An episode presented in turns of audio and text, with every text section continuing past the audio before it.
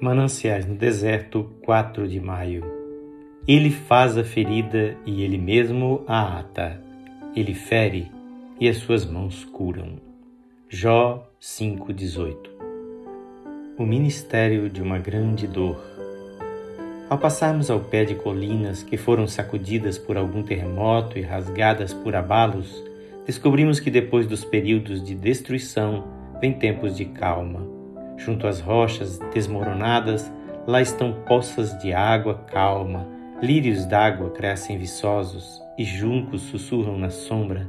A cidade levanta-se outra vez sobre os túmulos esquecidos e a torre da igreja parece fazer um renovado apelo à proteção daquele de quem diz o salmista: Nas suas mãos estão as profundezas da terra e as alturas dos montes lhe pertencem.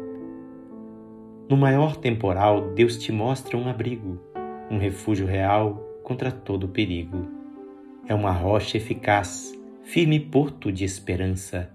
Nela só provarás plena paz, segurança.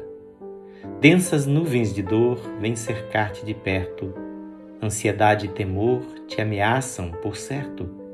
Ergue os olhos e vê teu abrigo e rochedo. Entra ali, nele crê perderás todo o medo. Nesse abrigo acharás o descanso almejado. Salvação, gozo e paz Deus te tem reservado. Essa rocha é Jesus, preparada aos que perecem.